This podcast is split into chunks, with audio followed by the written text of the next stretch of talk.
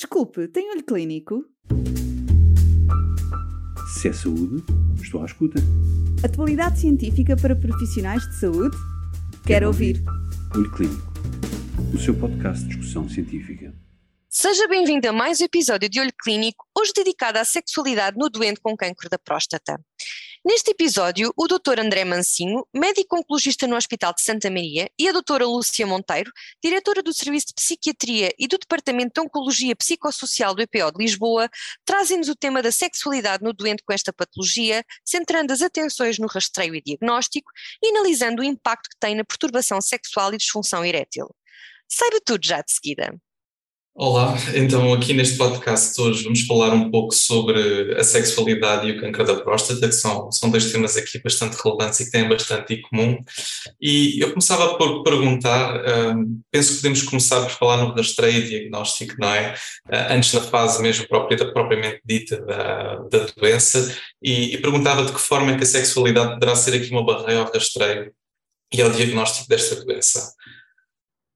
André, uh a sexualidade invade toda, este, toda esta temática de cancro da próstata, porque a próstata é, o, é um órgão sexual quase desconhecido da maioria dos homens, um, embora tenha um componente erógeno imenso, dizem até apontado como o ponto G masculino, uh, e no entanto poucos homens desfrutam desse, desse, desse prazer de tocar a próstata e de o sentir, precisamente pela homofobia, porque o acesso à próstata faz-se pelo toque retal e, portanto, aqui na nossa latinidade, é, isso é qualquer coisa que é interdito uh, uh, e, e, mal visto pela maioria, do, ou por muitos homens, não é? Portanto, sendo que o rastreio do cancro da próstata se faz por o toque retal, portanto, estamos já a ver uh, o evitamento que isso traz à maioria dos homens, não é? Penso que os clínicos gerais neste momento estarão mais alerta, as pessoas mais novas, novas gerações, talvez mais descontraídas em relação a isso, mas ainda existe imenso preconceito em, em fazer o toque retal.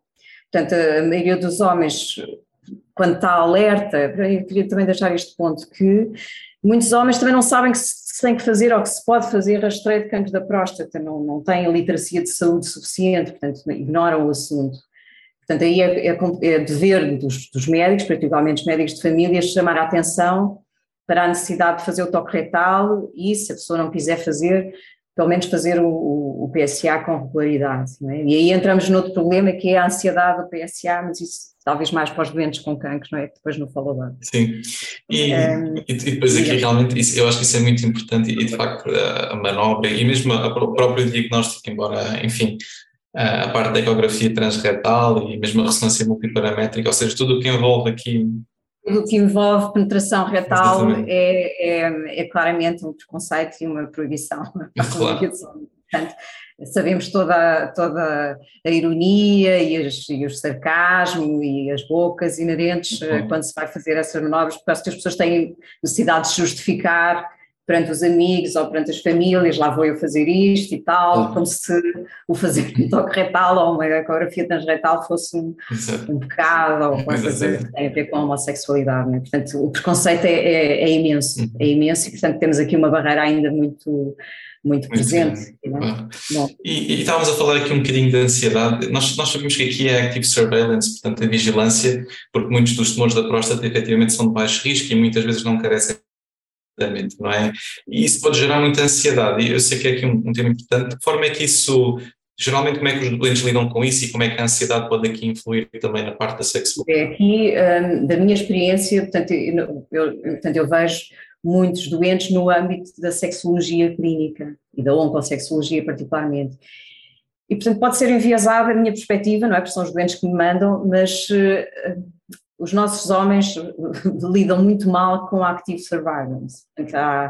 As pessoas, desde que sabem que têm um cancro, e depois já podemos falar do impacto psicológico que tem esse, esse disclosure, essa notícia, uh, querem tirar o cancro, querem se ver livre dele, querem, querem que aquilo seja imediatamente tirado, ou eliminado, ou queimado, enfim. Portanto, preferem claramente os tratamentos uh, ativos de cirurgia, ou de radioterapia, ou braque, mas qualquer coisa que seja ativamente contra o tumor. A, a, a posição wait and see ou active surveillance, mesmo quando são com tumores bem uh, encapsulados, indolentes, de baixo grau, um, é, é, mal aceito pela nossa população, não é? Sobretudo pessoas mais, mais velhas, uh, pronto, não têm essa perspectiva e, e, e, isso causa uma ansiedade muito difícil de gerir. Eu tenho alguns doentes na, na, portanto, na perspectiva da psiquiatria ou da, da sexologia, acabo por misturar as duas coisas, que, que, que vêm fazer controle da ansiedade porque, porque, lidam muito mal com essa active surveillance, é? de saber que tem o cancro e que o cancro está a crescer devagarinho e que se vai deixar crescer até, até onde se puder, pronto. É muito importante aqui, André, como aliás em todo o ponto do processo, a comunicação com o urologista ou com o oncologista, não é? Explicar porquê, sobretudo se, se é uma pessoa nova, uh, é muito importante que protelar a radioterapia ou protelar a cirurgia o mais possível, precisamente pelas consequências drásticas a nível da sexualidade e da, e da função urinária que, que, estes tratamentos podem ter e geralmente têm, não é? Portanto, explicar ao homem que, que não estamos a fazer nada para poupar dinheiro ou para poupar o bloco operatório, mas para poupar a sua qualidade de vida o mais possível. Portanto, atrasar o mais possível essas consequências deleterias que, que inevitavelmente vêm. De qualquer forma, portanto, em, em termos gerais, é, um, é, uma, é um método, é uma opção terapêutica pouco comum uh, e muito difícil de aceitar e sobretudo em doentes que têm já um perfil ansiogénico, portanto um perfil de, de ansiedade, uma personalidade, uma personalidade, ansiosa, nem sequer estou a falar de doenças de ansiedade, estou a falar de, de um perfil psicológico com ansiedade, é muito difícil. Uhum. Os doentes pedem mesmo para ser operados porque não aguentam. E, estávamos a falar aqui na questão do, do, diagnóstico, e sabemos que o diagnóstico de câncer é naturalmente muito impactante aqui na, na, estrutura psicológica do doente, não é? E eu perguntava, mesmo sem tratamentos, que sabemos, e vamos falar mais à frente, provavelmente uh, tem impacto uh, direto por efeitos secundários, mas qual é que é o impacto imediato da notícia na sexualidade do doente, ainda antes da terapêutica local, e, e como é que podemos lidar com isso? André, é, em termos de, de, de se quiser, a notícia, a notícia de que se tem um cancro uh, é sempre, causa sempre uma disfunção sexual, uhum. quer dizer, é obrigatório, porque, porque é, um, é um impacto tão grande, é, um, é uma, uma emoção, um terror tão grande, quer dizer, a possibilidade de, de, da morte, nós sabemos todos que somos mortais, mas não temos consciência e não vivemos com essa consciência no dia a dia. Mas quando se tem notícia de que se tem um cancro da próstata ou do cólon ou da mama ou essa, essa mortalidade torna-se, essa consciência da mortalidade torna-se torna imediata e próxima. A pessoa pode morrer no dia seguinte, a pessoa pode morrer no mês seguinte. Portanto, e é qualquer coisa que abala todo o equilíbrio psicológico. E, nesse sentido, o interesse pelo sexo, as rotinas sexuais, não é, são afetadas sempre, sempre. Portanto, diagnóstico de cancro é igual a uma, a uma, uma, uma perturbação sexual. Bom, agora, não tem que ser persistente ou, ou, muito mantida no tempo, mas muitas vezes é. Pronto. Agora, portanto, isto é o cancro em geral. Cancro da próstata, o terror maior, porque é o, a, mortalidade, a possibilidade de, de, de, se morrer da doença, de se vir a ficar doente permanentemente, mais as consequências que os homens sabem que têm as cirurgias de próstata que é a impotência incontinência. Portanto, aí o terror é total. Portanto, a, a disfunção sexual é quase obrigatória nesta fase do diagnóstico. Uh, e isso está provado em, em, estudos não portugueses, claro, mas uh, cerca de 30% de perturbação sexual nesta fase do diagnóstico, uh, eh, 10% de disfunção erétil de novo. Portanto, imediatamente os homens começam a perder a sua capacidade erétil porque psicologicamente estão muito afetados, certo? Às vezes recebemos pessoas destas na clínica, na consulta, já portanto, logo na fase do diagnóstico, a pessoa fica tão perturbada um, que precisa de, de, de, acompanhamento psiquiátrico, precisa de tratamento farmacológico. É? Ok. E, e, estamos a falar aqui também da terapêutica localizada, enfim, como já tínhamos referido, a disfunção erétil e heterogénica é de facto muito importante e aí tem uma incidência ainda mais elevada, não é? E eu, eu aí perguntava duas coisas, que impacto é que isso tem, como é que se pode gerir isso, enfim, para, para os doentes, e, e, como é que estratégias temos para negociar as opções terapêuticas com o doente, porque a radioterapia e a cirurgia têm diferentes incidências, não é? Pronto, penso que o, o, ponto aqui é a comunicação. Uhum. É fundamental um, breaking bad news, uh, desculpem o inglesismo, mas assim, saber dar más notícias tem que ser uma competência e, se for possível, fazer treino de, de comunicação dos nossos oncologistas uh, e dos nossos urologistas, cirurgiões. Portanto, é muito importante a forma como se dá a notícia de que, de que se confirma um câncer da próstata, uh, de perceber o grau de perturbação emocional do doente. Aqui friso que muitas vezes, nesta primeira consulta, e quando se confirma que a pessoa de facto tem um cancro, a pessoa deixa de ouvir, já não ouve mais nada percebe? Não vale a pena estar a explicar o plano terapêutico e as consequências e isto e aquilo, que a pessoa está tão perturbada que já não tem capacidade de absorver nenhuma informação. Muitas vezes o cônjuge ou o companheiro que vem à consulta, uh, portanto que está presente, ouve mais, ou não. Às vezes também fica tão perturbado. okay. Ou seja, o que, é, o que é tirado aqui? Tem que se repetir a consulta tem que se marcar outra consulta, as pessoas já vêm mais calmas, já vêm mais preparadas para, ouvir o que é que se, qual é o plano terapêutico para negociar e portanto se a pessoa não, não consegue dar, uh, fazer o disclosure e discutir o plano terapêutico numa consulta, fazem duas ou fazem três. Isto é muito importante. É muito importante também usar uma linguagem clara, sem jargão médico, e aqui frio-se, quanto mais difícil é a notícia, maior é a tendência dos médicos para usar jargão. É, é, é quase reflexo, pronto, mas não deve ser. Portanto, só complica, os doentes não percebem nada acham sempre que é muito pior do que, portanto, como não percebem os palavrões, acham sempre que são coisas terríveis. Uh, e portanto só vai complicar porque depois mais tarde ou mais cedo vai ter que se repetir a informação, não é?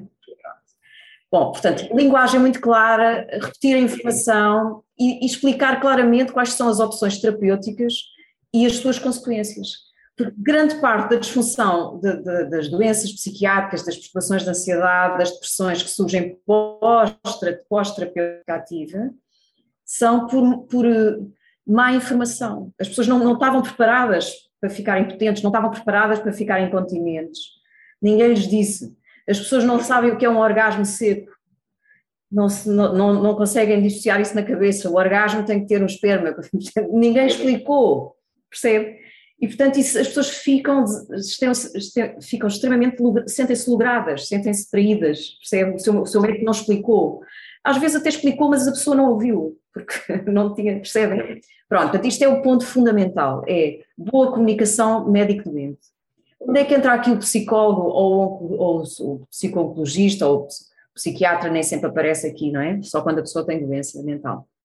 Mas aparece, não é, que não é o psicólogo ou o psiquiatra ou, ou o sexologista que vai dar a informação, tem que ser mesmo o urologista ou o oncologista a discutir o, plano terapêutico e, e as, as, alternativas. O nosso papel de si é, é facilitador da comunicação. Portanto, eu, o meu papel muitas vezes é traduzir, é uh, voltar a repetir a informação por palavras mais simples, num ambiente talvez mais tranquilo, eh, com mais serenidade e mais empatia, percebe? Portanto, esse é o nosso papel de si e, e, é, e é, importante, é, é, muito importante, não é? Porque muitas vezes clarificamos uh, informação que não ficou, que a pessoa não percebeu, por vezes eu tenho que telefonar ao meu colega urologista, e portanto já lhe disse assim que no IPO grande parte da, da, de, portanto, cancro de próstata é tratado pela urologia e não pela oncologia, só vai ao oncologista quem faz quimioterapia sistémica, mesmo a hormonoterapia é prescrita pelos urologistas uh, do IPL. Um, e, portanto, muitas vezes eu telefono ao colega um, para, para, para, clarificar, porque o doente está tão mal informado, percebeu tudo ao contrário, que eu fico sem saber o que é que lhe foi dito realmente, qual é o plano terapêutico, às vezes nem sequer está, está escrito de uma forma clara. E, portanto, é, é, é, faço isso muitas vezes e, e, acho que é importante fazer isso, portanto, perceber qual é a informação correta e depois dá-lo ao doente com palavras simples, certo? Ou então pedir até uma nova consulta, dizer, olha, oh, colega, não sei o quê, o doente não percebeu nada, está à espera disto, não vai acontecer, é importante ter outra consulta consigo para clarificar, certo? Isto é um papel, isto é fundamental. E isto previne, isto previne muita psicopatologia a seguir aos tratamentos, sabe? Junte-se a nós no próximo dia 22 de dezembro e descubra no segundo episódio desta série dedicada à sexualidade em doentes com cancro da próstata sobre o processo de reabilitação pós-tratamento. Desculpe, tem olho clínico? Se é saúde, estou à escuta. Atualidade científica para profissionais de saúde? Quero, Quero ouvir. ouvir. Olho Clínico, o seu podcast de discussão científica.